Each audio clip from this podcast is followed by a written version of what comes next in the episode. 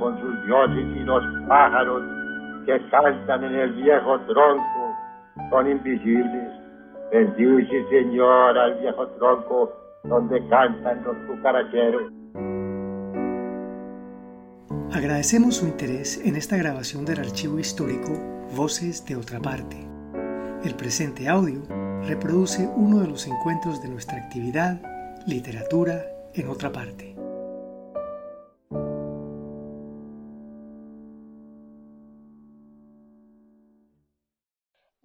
Es un proyecto ganador de la convocatoria Unidos por la Vida 2020 del Instituto de Cultura y Patrimonio de Antioquia y la Gobernación de Antioquia. Presentación del libro Toda la sangre que nos queda de Natalia Jaramillo. Introducción por Mauricio Quintero y conversación con Juan José Escobar López y José Manuel Correa. Casa Museo Otra Parte, jueves 21 de marzo de 2019. Bueno, muy buenas noches a todos y a todas. Bienvenidos y bienvenidas a la Casa Museo Fernando González, otra parte, la casa del escritor y filósofo envigadeño, que nos convoca todos los jueves a una actividad literaria, a un lanzamiento de un libro, de una revista, un recital de poesía, a una presentación de una novela o de una editorial independiente, como la que nos acompaña también el día de hoy. Eh, este espacio que es para las voces que aman la palabra, la literatura y hoy en la conmemoración pues del Día de la Poesía. Así que es un día muy especial para el lanzamiento del libro de Natalia Jaramillo. Eh, yo tengo aquí en mi mano una reseña que aparece en la página web de la corporación Otra Parte, donde habla acerca de las diferentes publicaciones de la poeta Natalia Jaramillo y de eh, sus reconocimientos también desde sus primeros pinitos por allá en Sabaneta, en la Casa de la Barquereña, recibiendo también reconocimiento por su obra poética y después cuando aparecen los poemas para matar a un hombre y luego las poesitas y demás. Todo eso está aquí, en este papelito que no voy a usar, porque Natalia es mi amiga del corazón, es mi amiga del alma y, y yo no quiero hacer una presentación tan frívola de un ser a quien admiro, aprecio y que llevo en el corazón. Natalia y yo nos conocimos, tenías que 14, 15 años.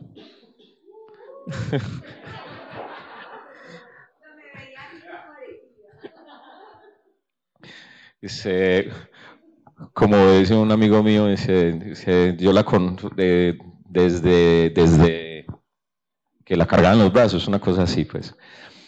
Eh, y yo hemos sido grandes amigos y nos han eh, convocado espacios siempre del arte, de la cultura, del amor por eh, las cosas simples y sencillas, como estar en el campo, como estar en una fogata, como tocar la guitarra con los amigos, como tomarnos un vino clandestinamente en un potrero prohibido, en meterse, atravesar una propiedad privada porque queremos llegar a no sé qué cascada con el grupo de amigos que también están por aquí y que seguramente nos escuchan o que nos escucharán después cuando les mandemos la grabación. Entonces, eh, es eh, un ser que yo conozco desde toda la vida prácticamente y, que sé que vive la poesía, que la respira, la transpira, hace parte de su vida. Y esta noche me complace pues eh, recibirla en este lugar, en la casa del maestro Fernando González, eh, un personaje que amaba a Envigado, ¿cierto? Que tenía un gran aprecio y un gran sentido de pertenencia por Envigado y, pues sí que mejor que este lugar eh, que representa también un terruño en el que Natalia pues se forjó, nació, creció y, y también se ha cultivado como escritora, como la gran escritora y poeta que poco a poco nos ha mostrado que es, con esa voz tan sólida pero que acaricia. Entonces, eh, vamos a darle la palabra a nuestros invitados de esta noche para la presentación de la velada. Mm, nos acompaña Juan José Escobar de la editorial Fallidos Editores, eh, un proyecto editorial independiente, pues que podemos ver la factura del libro que tienen algunos de ustedes en sus manos de, cómo este trabajo, eh, eso es otra cosa que quería comentar antes de, de darle la palabra también eh, a, José, a José Miguel, y es que nosotros también nos hemos encontrado en los espacios de El Edita, con nuestra querida amiga Silvana Tobón Cardona, de Geocultura, eh, El Edita, que es el espacio de escritores y editores independientes de Iberoamérica, un encuentro que se hace en España y que también ha tenido sus versiones en Colombia, y que muestra cómo los proyectos de edición independiente eh, son posibles y, de qué manera pues, se pueden articular a esas voces que quieren publicar y que quieren darse a conocer y que no pertenecen o pertenecemos a, al gran, a esos grandes gremios de, las grandes editoriales. Eh, entonces, bueno, le doy la bienvenida a Juan José Escobar de Fallidos Editores y a mi querido amigo José también, que es un abanderado de un proyecto hermoso que habita la ciudad, que es el proyecto de, de Libros Barco, de estos libros que van de mano en mano por ahí libremente, eh, sin ataduras, para que viajen a través de muchos ojos. Eh, así que le cederé la palabra a Juan José, quien dará inicio a la velada de esta noche. Eh, muy buenas noches. También yo, yo, también hemos presentado acá tantos libros y tantas cosas y soy muy amigo de, de Fernando González y lo he leído mucho y también quería decir yo creo que uno de los grandes escritores colombianos es uno de los grandes fallidos, como fallidos editores. Eh, Fernando González, que intentó incursionar en la política y falló, que él mismo se autopublicaba sus libros, que él sacaba una revista él solo, porque sabía que no necesitaba más colaboradores. Creo que era como uno de esos escritores fallidos y a veces preguntan, bueno, pero ¿por qué fallidos editores? Y esa palabra tan, tan rara. Y creo que es, la posición de, Fernando González, estar eh, negativamente contra esas instituciones y esas otras formas de, producir el conocimiento. Eh, y la editorial entonces lo que se ha propuesto es eh, romper la forma tradicional en cómo se hacen los libros, en cómo las editoriales nunca le responden a los escritores para hacer los libros o se hacen tan costosos que se hace tan inviable y parece como tan imposible el producir un libro en Colombia. Y ahí nos hemos hecho como preguntas sobre la democracia del libro, sobre cómo van a emerger nuevas voces en la literatura si las grandes editoriales solo quieren publicar a los escritores reconocidos, bestseller, y es ahí como después de aprender muchos y equivocarnos muchos y de fallar y todavía seguimos fallando, que es lo más importante, eh, podemos darnos cuenta que es muy falso eso de que dicen que no hay mujeres escribiendo, pero sí nos damos cuenta que cuando hacemos una convocatoria, por ejemplo, no son muchas las mujeres que envían. Entonces siempre hacemos un llamado de atención y siempre estamos tratando de ver cuál mujer alza la mano para tenerla en cuenta en nuestro proyecto, eh, ya que en realidad eh, las mujeres tienen una voz mucho, mucho más fuerte que los hombres y tienen mucho más que decir. Eh, a mí en especial que tenemos una colección en la editorial que se llama Erato para la poesía de mujeres. esta colección tiene tanta, tiene una polifonía de diferentes voces en donde hay testimonios románticos, testimonios filosóficos, testimonios mucho más vivenciales. Y es ahí donde, por ejemplo, este libro de Natalia entra a formar parte para mí de algo eh, que transgrede la tradición poética en Colombia, porque eh, es muy entendido que las mujeres, es, como una gran regla general, y no sé por qué, eh, cuando escriben poesía son demasiado o melancólicas o demasiado románticas. Y, en, ese, en esos dos temas hay grandes exponentes. No quisiera yo decir que es, es malo que lo hagan, porque autores, autoras colombianas como eh, María Mercedes Carranza, Meira del Mar, incluso acá una poeta, Olga Elena Matei, que está viva, eh, son poemas que, que, se quedan en este, en este ejercicio melancólico, en este ejercicio romántico que es muy importante, pero siempre nos hemos preguntado, los hombres jóvenes escritores eh, de la editorial como, bueno, pero ¿qué pasa si una mujer me escribe lo que se trata del sufrimiento de la menstruación, lo que se trata de ser abandonada y ser madre soltera? ¿Cómo son estas otras condiciones que las mujeres también padecen y también sobreviven? Y, y, hemos tenido desde nuestras abuelas. Y entonces ahí donde yo digo, este libro entra a, apostar por una nueva, por una nueva propuesta, por una nueva temática, por una nueva forma de, ir más allá del poema eh, con versos, con rimas, que estamos eh, tan cansados, y entra a formar una nueva forma lírica. Entonces es ahí donde a mí me gustaría mucho que ahorita nos contaran muy bien cómo es eso de escribir un estilo eh, diferente a la tradición y qué será eso que estás leyendo que te permite ir un poco más allá y, si realmente estás queriendo romper alguna estructura o es algo muy natural en ti y, esta es la forma que, con la que puedes escribir, que es para mí muy valiosa y que entra a formar a una estética que va más allá de lo filosófico, porque se instaura en una, poética cotidiana, desde algo que me parece que es, es lo que hace darle mucho valor a este libro y es tu anotación, en donde tu anotación dices, este libro se trata sobre la guerra, pero es una guerra que yo no he vivido porque no he sufrido.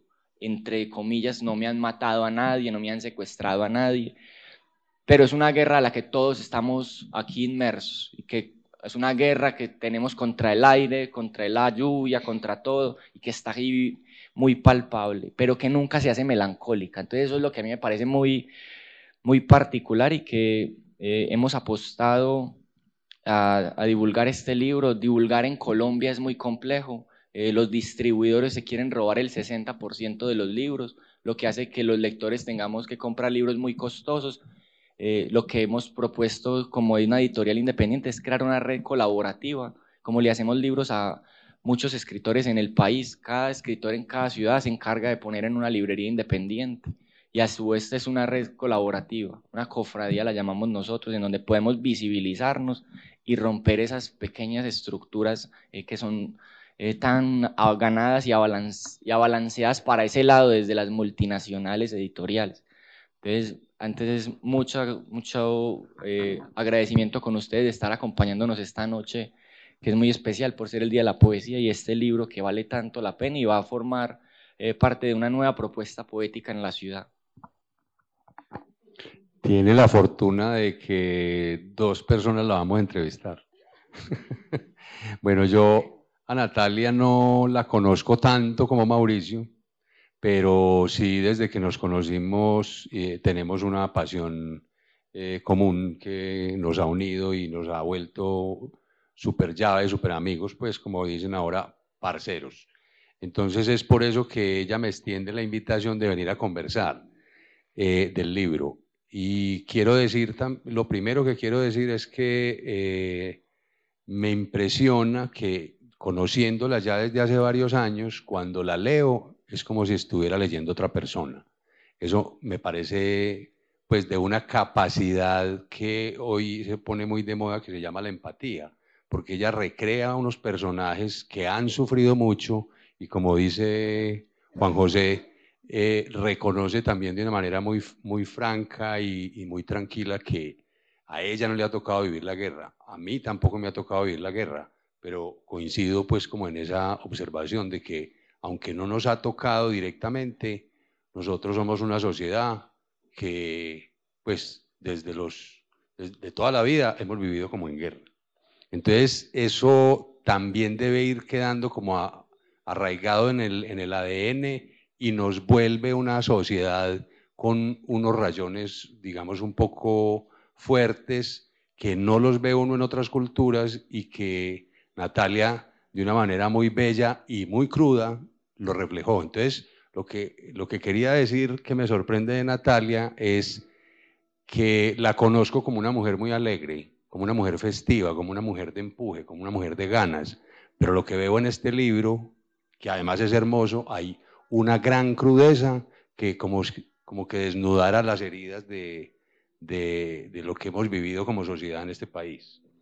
Entonces, eh, no sé si eh, la primera pregunta sería...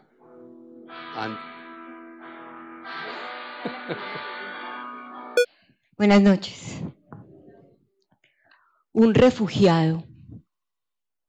Soy unido, un refugiado un volado, tantas fronteras debajo de mis pies, marcadas en mis rodillas. Antes tenía una bandera que era cobijo y arrullo para mis hijos. Ahora no tengo nada, ni rumbo, ni refugio. Esa bandera es de un nylon que no cobija, solo eso, como el maldito escudo que no dice nada. Perdí mi nombre entre el pantano. La cabeza de mi hermano quedó enterrada junto con la inocencia de mi pequeña y todos mis dientes.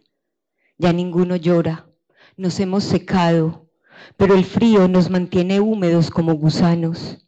Eso somos para todos, para el mundo y sus banderas, gusanos que comen sobrados, que se visten con las hilachas que dejan. Perdimos todo derecho de ser. Pertenecemos a las estadísticas del miedo, las que nos tocan a los las que tocan a los grandes porque los hace sentir incómodos por comer caliente, por dormir, por pertenecer. Soy unido, un refugiado, un volado. Hago parte de las noticias de las siete soy importante en los segundos que muestran nuestra miseria. Pertenecí en el instante de tu lamento. Dejé de ser cuando la bomba, la bala, la mina, la amenaza perforó el alma que me ataba a la humanidad. Hace tiempo dejé de tener nombre. Soy un colombiano más, un sirio más, un cubano más, un palestino más, un mexicano, un africano, un latino. Soy una cifra, soy un nido, un refugiado, un volado. Bueno, es de los poemas que más me gustó del libro, aunque todos son muy buenos, y de las cosas que más me intriga cuando tengo la oportunidad de hablar con una persona que escribe es como la génesis de esa historia. Entonces le quería preguntar a Nati de dónde surge, de dónde nace, por qué. Yo creo que necesitaba vomitar. Realmente necesitaba vomitar. Eh, escribir para no desperdiciar olvidos, escribir para aligerar el alma, escribir para, para que no pese tanto la historia que nos habita día a día. Entonces llegué a un punto que la, que la historia de Colombia, que la historia del mundo, que la historia de los cercanos me angustiaba mucho, demasiado.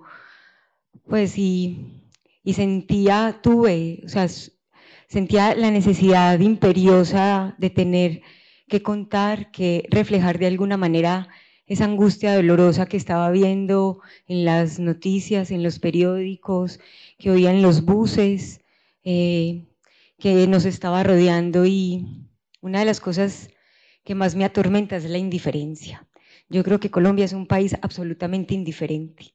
Como no me pasa a mí, no me importa. Pues le pasa al otro y, a mí no me importa. Entonces, a mí sí me importaba, me importaba mucho.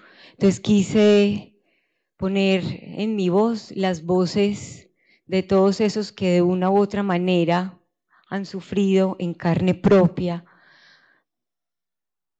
toda esta, esta parte oscura de ser ser humano que yo no he podido entender, porque tenemos la capacidad absolutamente hermosa de crear y destruir. Entonces, creo que de ahí nació. Empecé como a como a vomitar literalmente, a vomitar, a vomitar. Eh, cuando empecé en ese proceso, yo creo que los que escribimos empezamos de pronto con algunas ideas, dije, bueno, esto puede llegar a tener un rumbo y comencé a pensar qué rumbo darle a esto que necesitaba y me llegaron las voces de, de los que quería que de una u otra manera hablaran dentro del libro y ahí comencé a investigar, a hablar con mucha gente. Conocí en uno de los viajes que hice a España, conocí a un periodista que vivió muchos años acá en Colombia, en el Cauca, se conoce la realidad de este país mucho más que nosotros. Entonces hice con él varias entrevistas, como que me contara y así sucesivamente como con varias personas que en el camino me ha dado y empecé a, escuchar sus historias desde la vivencia, eh, desde víctimas o desde eh, partícipes eh, como, como protagonistas de esas historias y ahí reflejé. Este, este poema que sigue lo escribí un día que estaba absolutamente avergonzada. Entonces nace de como de una vergüenza y una tristeza muy grande. Yo creo que muchos nos vamos a sentir reflejados en él. Se llama Medellín Noventas. Hubo un tiempo teñido de mariposas, una juventud que pasó entre bombas y balas, besos que se robaban en las esquinas delante del terror de la guerra o de las bombas con las que los narcos decían eran nuestros dueños. Tantos amigos que morían porque sí, en esquinas macabras. Tantas chicas que cambiaron sus vidas por un par de tetas grandes, por una moto en la que se pudiera soportar la miseria de una vida triste. Oíamos rock mientras tomábamos de ese licor rojo y barato que tenía las tripas. Nos abrazábamos creyendo que moriríamos jóvenes. Leíamos, gritábamos y escribíamos poemas como protesta por no ser como los otros, sicarios con vidas paradójicamente fáciles, por querer seguir viviendo a pesar de tanta basura que masacraba cualquier posibilidad de futuro. Nos decíamos los primeros te amo en medio de un país desangrado. Poblábamos el mundo huyendo de las amenazas de un secuestro. El campo se volvió ajeno. Nos volvimos adultos encerrados en las ciudades y parias por mulas. No se podía hablar, ni pensar, ni ser correcto.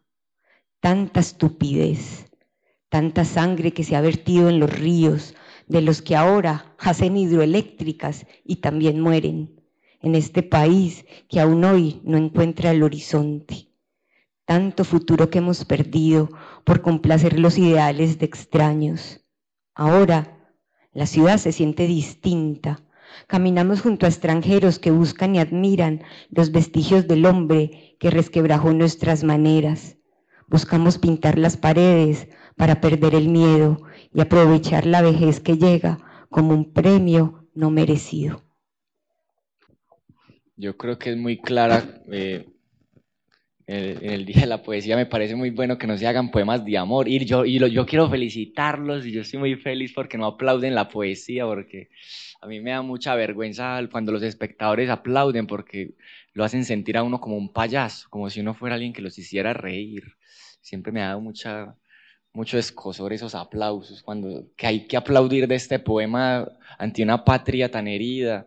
Y ahí era donde yo te quería preguntar como, bueno, pero es que, claro, uno, se, uno abre las noticias, abre la radio, sale a la calle, matan, los mismos hombres están suicidando toda la vida, pero hoy es muy complejo eh, habitar acá. ¿De qué otra cosa se podría escribir sino de eso? Eso también es algo que yo me pregunto mucho. ¿Cómo es capaz alguien de escribir de amor en esta realidad? Pero yo quiero que me respondas la pregunta y es, ¿desde dónde estás escribiendo? ¿Qué hay detrás de estos, de, de este ritmo, este ritmo violento, de no usar palabras bellas, porque no se merita usar palabras bellas, sino merita hablar de la realidad, de eso que estás viendo. ¿Tú dónde estás viendo todo este dolor? Desde sentada cómoda en la casa, ¿qué es lo que te duele? ¿Por qué te duele este país?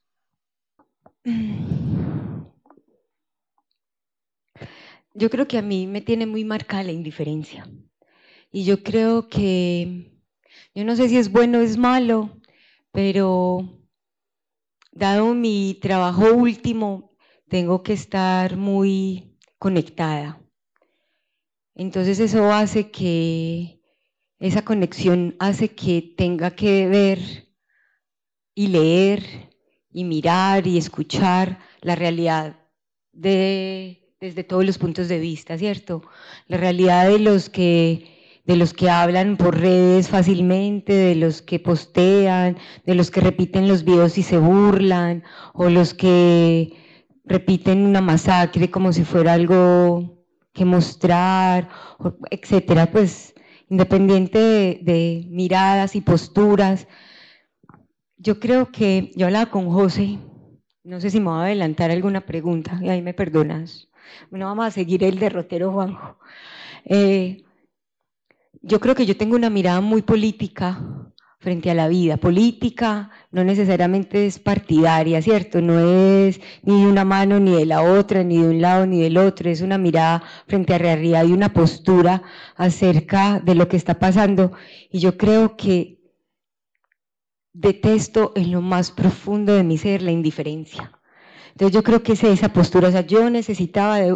No, no, este libro no es para nada, no tiene un sentido ni pedagógico, ni, ni, de, ni de grito, ni es una protesta, pero sí necesitaba decir todo lo que yo tenía por dentro y de lo que no estoy de acuerdo. O sea, no más silencio, no más conformismo, no más, es que así hemos sido toda la vida, es que, ¿qué más vamos a hacer? Palmadita en el hombro. Entonces, e, esa, esa necesidad imperiosa de, de decirlo, yo creo que, no sé el resto de ustedes que, que hacen parte de este, de este gremio escritor, pero uno siempre dice, bueno, no necesariamente me van a leer, pero lo tengo que escribir, independiente si llega, no llega, si se vuelve libro, no se vuelve libro, pero era esa, esa necesidad de grito urgente, de decirle a los otros, pues, o sea, no más, o sea, esto, esto se tiene que contar, se tiene que narrar. Y obviamente yo soy poeta, eh, creo que se me hace mucho más fácil volver las palabras, poesía, narrarlas en, en, en versos cortos. Entonces empecé a hacer ese ejercicio de no contarlo como una crónica, no hacer un cuento, sino cómo buscar las palabras que estaban tratando de salir a manera de grito en un poema y decirlo así. Adrede traté de no buscar metáforas muy rimbombantes, muy complicadas, palabras que de pronto denotaran otro sentido, sino ir a lo que quería decir. No adjetivar demasiado, no enarbolar, sino llegar ese adjetivo que fuera contundente y que de verdad marcara eso que quería decir. No sé si respondí. Yo iba a hacerle una pregunta también alrededor de eso porque eh, Natalia recrea el Medellín de los noventas que nos tocó pues como a muchos, ¿cierto? Y hoy en día que pues ya pasaron casi 20 años y uno entiende como que el posconflicto es un nuevo conflicto y que después de ese conflicto que se va a resolver de, otra, de una manera pues como como que lo que uno percibe es que aparece una nueva, una, nueva diferencia y un nuevo conflicto y una nueva pelea. Entonces la pregunta, Nati, es evocando esos 90 y mirándonos ahora en el 2019, ¿qué tanto ha cambiado y, y dónde será el fin de esta, de esta historia, pues como tan trágica? Pues realmente no me la imagino. Yo creo que el, yo creo que la esperanza está en cada uno. Cada uno está, o sea, pues yo, yo, yo cuando era profe miraba a las niñas y pensaba, este es un mundo, este es otro mundo, este es otro mundo, y aquí hay esperanzas, pero de mundos. Yo me voy a encargar de que este mundo sea feliz, de que este mundo sea feliz y que este mundo sea feliz. Y si este mundo es feliz, seguramente va a ser feliz a los que lo rodean. Y si esos que lo rodean son felices, van a ser felices. Entonces, yo creo que el primer paso es el libro, el segundo es creer que desde, desde cada uno hay posibilidades de cambio, como les digo, yo creo que no, que no le podemos seguir dando cabida a, pues como a la, como, a ignorar lo que está pasando, o sea, es entender que, somos un país violento porque somos violentos, ¿cierto? Porque no entendemos la diferencia, porque nos choca que el otro sea así o asá, porque piense así o asá. Entonces consideramos el enemigo al que piensa distinto, al que se mueve distinto, al que, no sé, o sea, al que hace cosas que, que se salen. A mí me parece que la religión es un, un punto ahí crucial porque debería ser unión y no es unión como lo hace en el mundo. Entonces creo que, creo que si hay alguna diferencia, estás en cada uno. Realmente no me atrevo a visorar hacia afuera algo más. A escuchar una canción a propósito del, del fondo de la pregunta. ¿Será que esta sociedad es maligna? Cuando Estábamos en el Parque del Poblado hace unos días y estamos hablando de este recital. Entonces, a mí estas cosas me dan mucho susto. Ustedes no saben lo que es estar aquí desnuda. O sea, esto es estar desnudo y todos esos ojos viendo. Entonces, le dije a César, vos deberías cantar. para, que yo, que las miradas se, se se dispersen un poco y, y entonces les quiero presentar a César. César es un gran amigo, César Agudelo, más conocido en el bajo mundo como Jimmy Mesa. Entonces César es amigo, es compañero de trabajo, es un músico muy bueno que tiene Medellín, absolutamente versátil, porque puede ir desde el vallenato más maravilloso hasta el rock más duro en un solo concierto. Entonces, estoy muy feliz de que Jimmy nos esté acompañando aquí. Entre él y yo escogimos estas canciones que acompañaran un poco eh, la temática de la noche. Entonces, eh, se los presento. Puta. Esta batalla la he ganado con sudor, lágrimas y sangre. Crecí en la calle siendo una cosa, un objeto de piel que exhibía, que se exhibía en la puerta de un hotelucho y se miraba de costado para saber si sí valía los pocos pesos que, yo, que no cobraba yo. Antes de tener pechos, fui útil en las cocinas de restaurantes harapientos. Luego, lo fui en la cama de un centenar de machos boribundos, con suelas de caucho y cascos antibalas. En medio de tanto lodazal, nosotras, mujeres de calle, éramos lo más parecido al amor. Y ellos, soldados grisáceos, lo más cercano a un boleto solo de ida para salir de allí. Mi cuerpo, como mis manos, que se consumieron hasta el hastío de tanto maltrato, de tan poco amor, de tanta muerte baldía. A los veinte cuando yo había sido suficiente, tomé un cuchillo y maté todos los demonios. Tomé el boleto que había, no el que quería, y me fui a tierras menos miserables.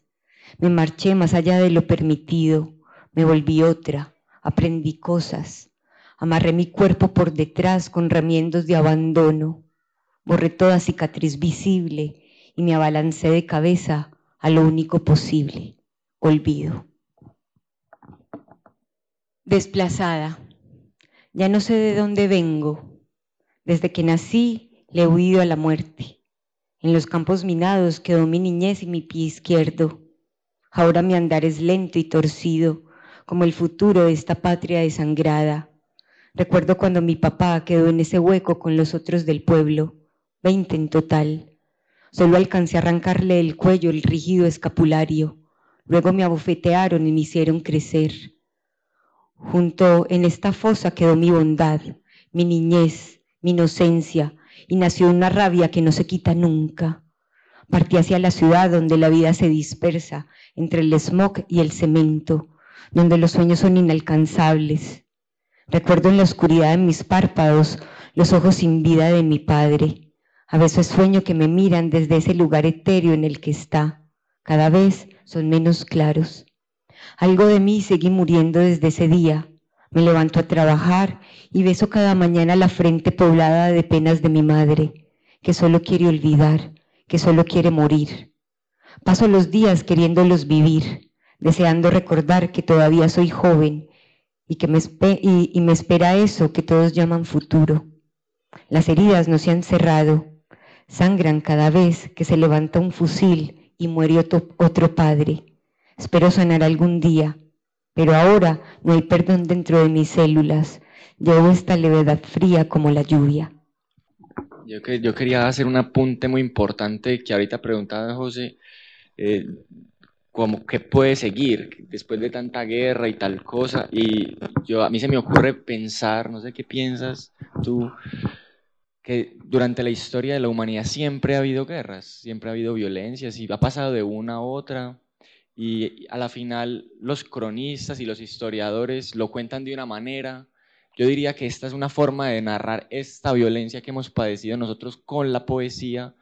Eh, sin embargo, es ahí donde, donde yo me pregunto como, cómo, será esa forma de, de, narrar desde la poesía esa, esa violencia, cómo se, de retratar la violencia. Eh, ¿Qué piensas tú que, es, que si es fidedigna? como se creerá que la poesía es mucho más subjetiva que las demás artes, pero cuando uno ve esta crudeza, casi que son retratos, como si tuviéramos fotografías por medio de estos poemas de un montón de caracteres de la guerra, eh, desde los lados buenos y los lados malos, que a la final nos hemos dado cuenta que incluso los que se supone que son buenos, policías, ejército, también generan violencias es ahí donde incluso el poema va a retratarlos más allá del bien y del mal, más allá de decir que los unos son los vencedores, los otros los vencidos. Es ahí donde me gustaría mucho que nos contaras es, toda esa sangre que nos queda. A la final a mí me parece que es un título que genera una esperanza y es que pues no estamos tan muertos, entre comillas, porque hay algo que queda. Y entonces también es muy bello que me cuentes como cuál, eh, más allá de la esperanza, es esa forma de retratar la violencia del poema fidedigna, eh, una búsqueda subjetiva.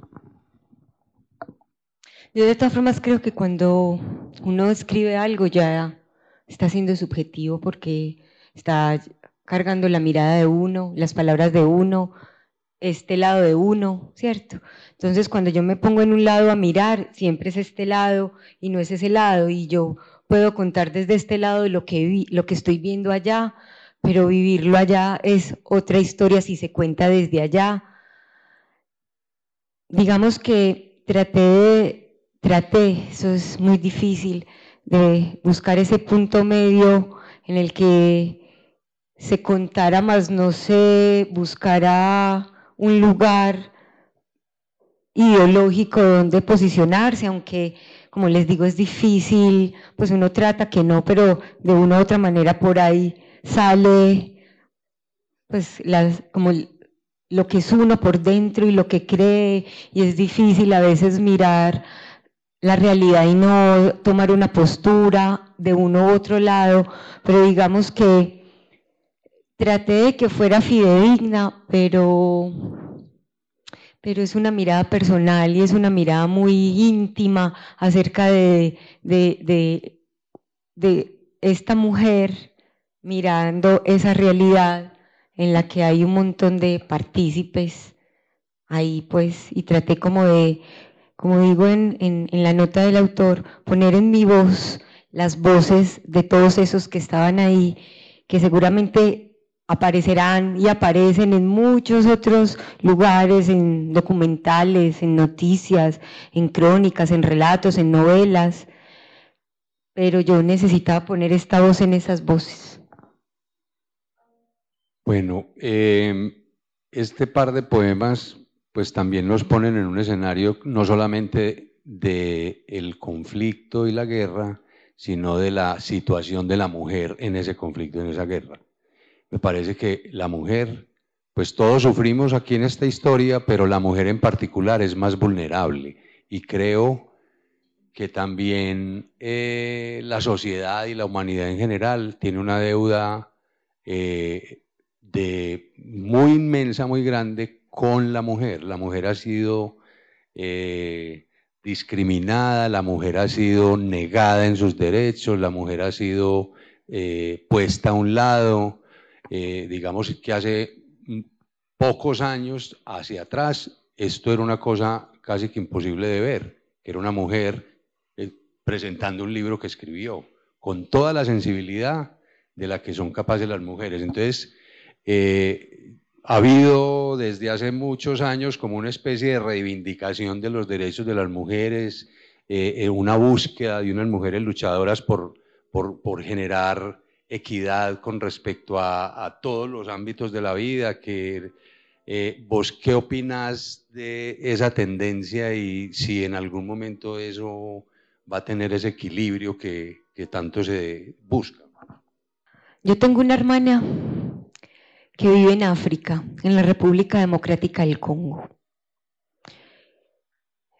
Las mujeres allá son los primeros, las primeras víctimas de la guerra porque si se mina la dignidad, se está ganando la guerra. Entonces, siempre que se empiezan las guerras civiles, las, primeras víctimas son las mujeres violadas. O sea, si se mina el espíritu, si se mina la dignidad, se está ganando la guerra y se está acabando de ahí para abajo todo el espíritu de lo que sea. Y yo creo que lo que pasa allá es el reflejo del mundo. O sea, independientemente de, esas expresiones que a mí no me gustan, porque se dicen, para mí, se dicen exactamente papabullar.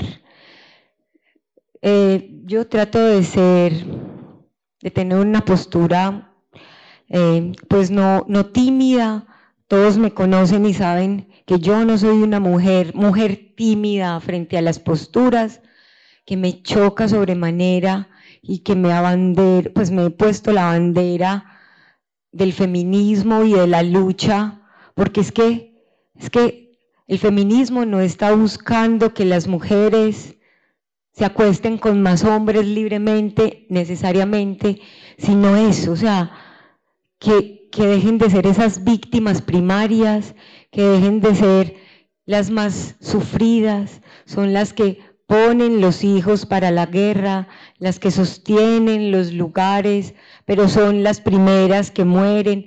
Pues yo creo que, que hay mucho, mucho, mucho fondo, demasiado fondo para mirar las mujeres. Obviamente no vamos a hablar de los hombres porque pues no, no, es este cuento, pero es que los hombres, o sea, eh, no, en este caso particular porque queríamos traer a la mesa eh, eh, estas voces de las mujeres en la guerra y en, pues, y, en el día a día de Colombia, que es el día a día de una guerra donde, donde lo vemos, donde, pues, donde realmente es triste encontrar que, que todavía hay una violencia absolutamente arraigada, donde, pues, donde, donde cuesta entender que somos iguales, pues como desde desde la dignidad y desde muchas cosas. Y, siempre, o sea, él, cada vez que, leía este libro recordaba que una, que una deuda era escribir sobre la historia de mi hermana, porque realmente es doloroso. Ella cuenta unas historias absolutamente espeluznantes. Y obviamente entonces eso es, eso es por allá, pero, pero cuando uno escucha las historias de los campos en Colombia, lo que pasa es que nosotros estamos en las ciudades y se ve obviamente la violencia en la ciudad, pero cuando uno escucha y se acerca a los campos y oye las historias, realmente hay, hay situaciones macabras y absolutamente dolorosas frente a la mujer. Entonces, yo creo que, que no es tomar una bandera, pues, no es una bandera eh, porque sí, sin, sin, el fondo profundo de lo que realmente es, es, es, eh, pues es, es, llevar a la mujer arriba, no es por encima del hombre, no es apabullar, porque entonces tampoco es hacer lo que no queremos que nos hagan, ¿cierto? Pero creo que sí, sí hay que llamar y hay que seguir en la lucha porque realmente pues realmente cuando uno mira, cuando uno lee, cuando uno se acerca, cuando uno se mete, se da cuenta que aún no hemos superado ese machismo y esa violencia absolutamente dolorosa que hay. Progreso. Tengo excremento en lugar de ojos, manos de hiel, gusanos en las entrañas, babosas que suben por el índice maldito que siempre al del gatillo con gusto. Me ufano del poder vil que me dan los hombres buenos, les gusta que sea asesino, yo cargo con la desdicha, ellos con el poder. Que el caído tenga mi nombre y no el del cerebro del asunto. Se hacen apuestas alrededor de los ocasos, se venden naciones, se secan las aguas, se ahuecan montañas, se inundan laderas, se ahogan pueblos, nace el progreso. Negocio. Aclaro que solo me interesan los pesos, las ganancias, lo que se puede sacar de los que quieren hacer la guerra para quedarse con lo que se produce en las entrañas de la tierra. No respondo por daños o pérdidas, me considero un negociante como todos.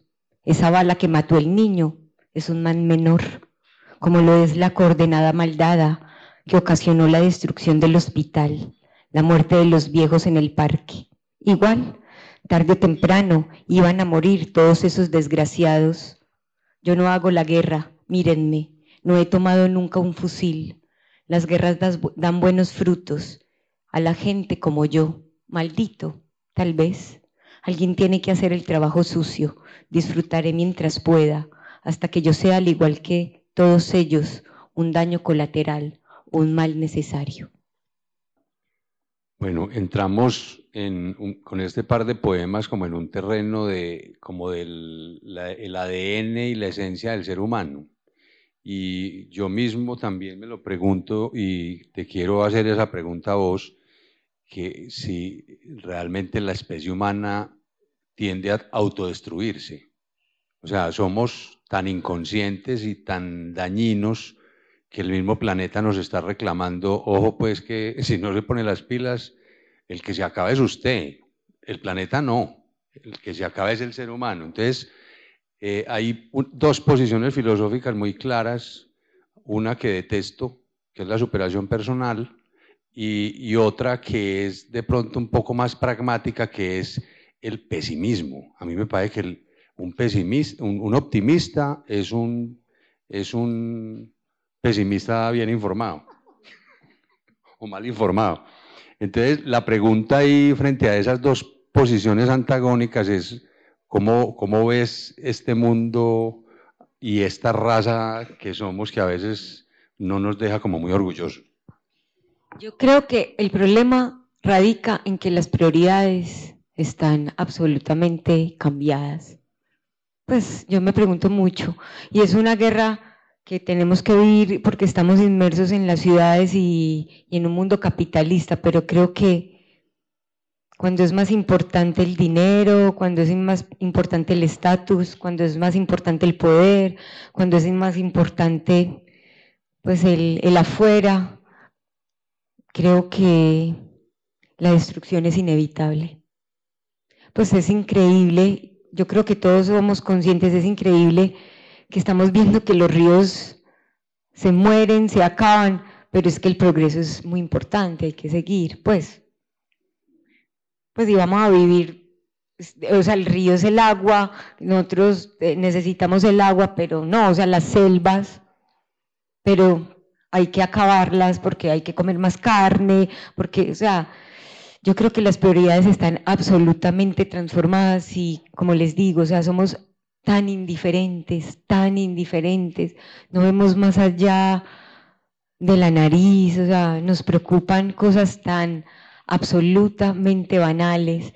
No estoy diciendo pues que vivamos llorando y atormentados y quejándonos, como dijiste vos. Pues realmente en la vida cotidiana, los que me conocen saben que yo soy una mujer absolutamente contenta. Pero eso no me quita este tormento de, de entender lo que está pasando y yo creo que es lo que más falta me hace de ser profesora. Yo trataba siempre de,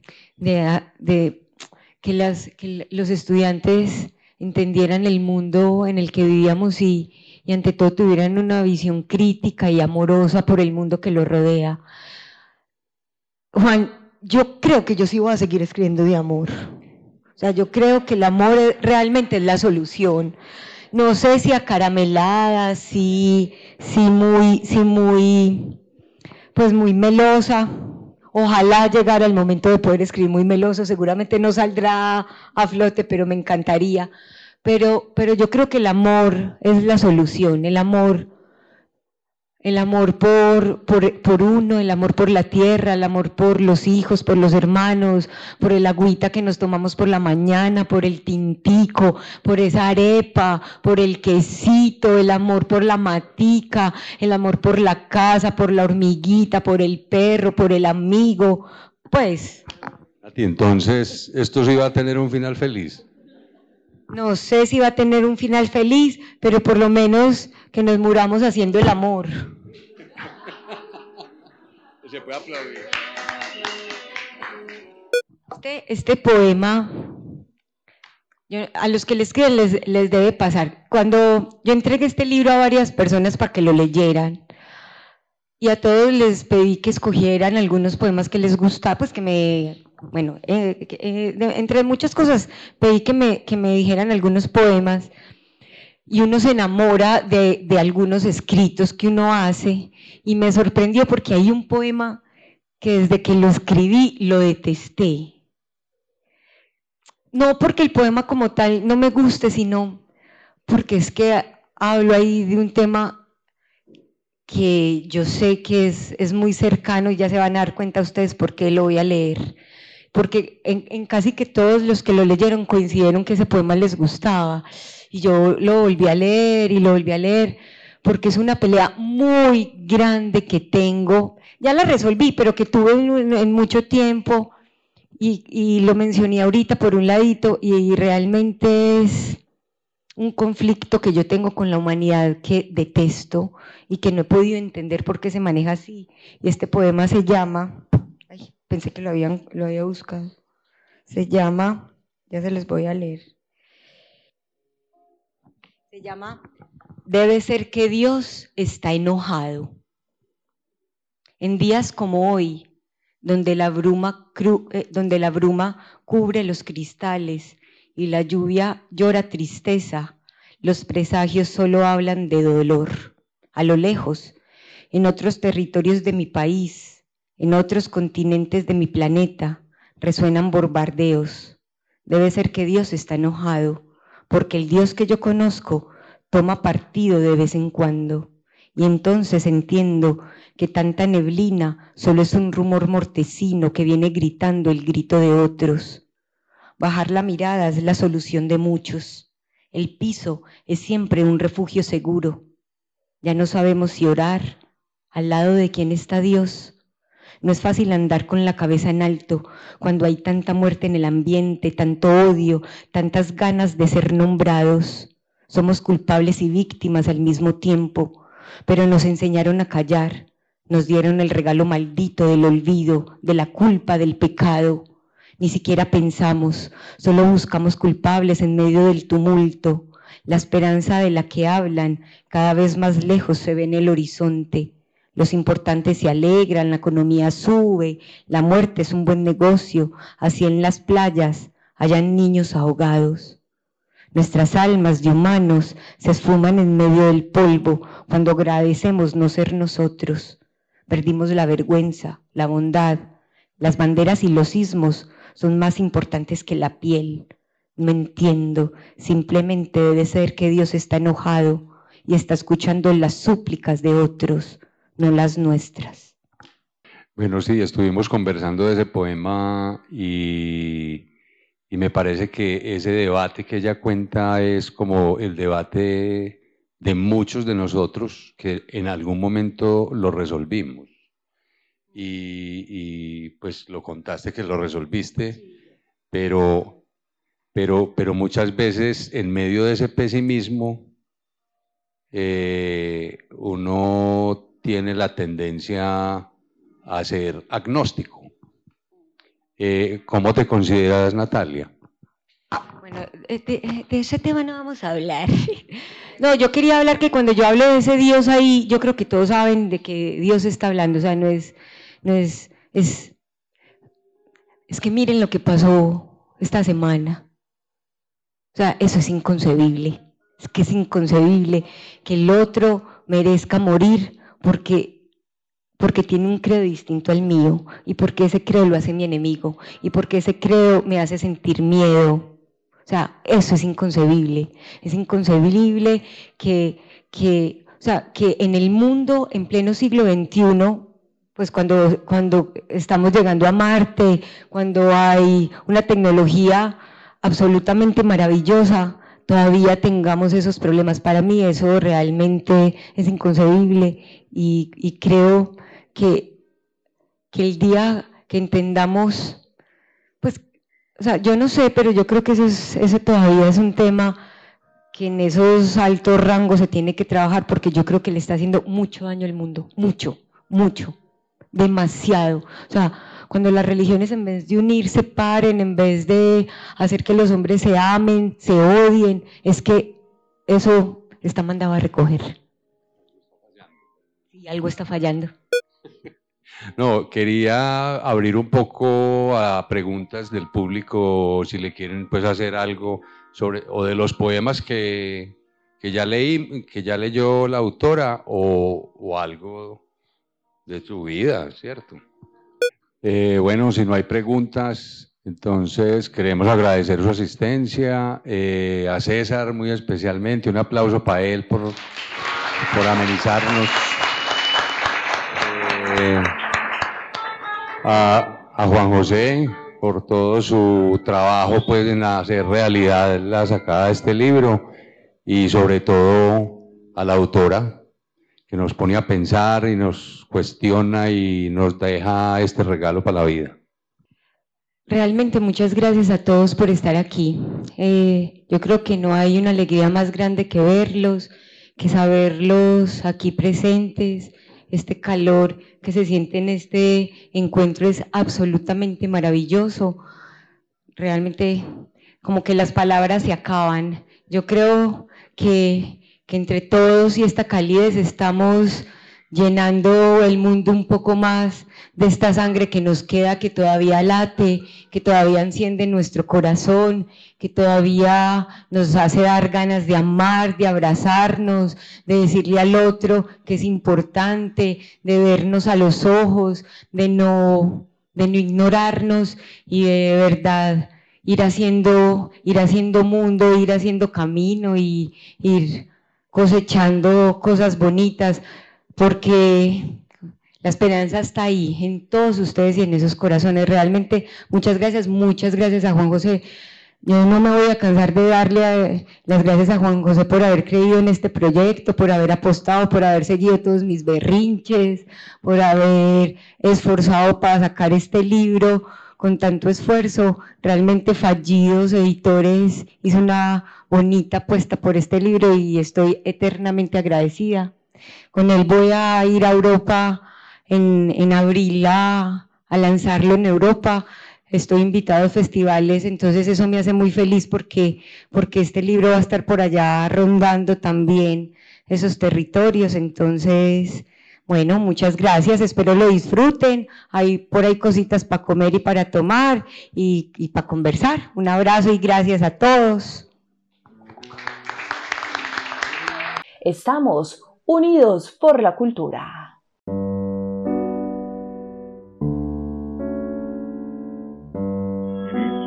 Con sus dioses y los pájaros que cantan en el viejo tronco son invisibles. Bendice, Señor, al viejo tronco donde cantan los cucaracheros. Agradecemos su interés en esta grabación del archivo histórico Voces de otra parte. El presente audio reproduce uno de los encuentros de nuestra actividad Literatura en otra parte.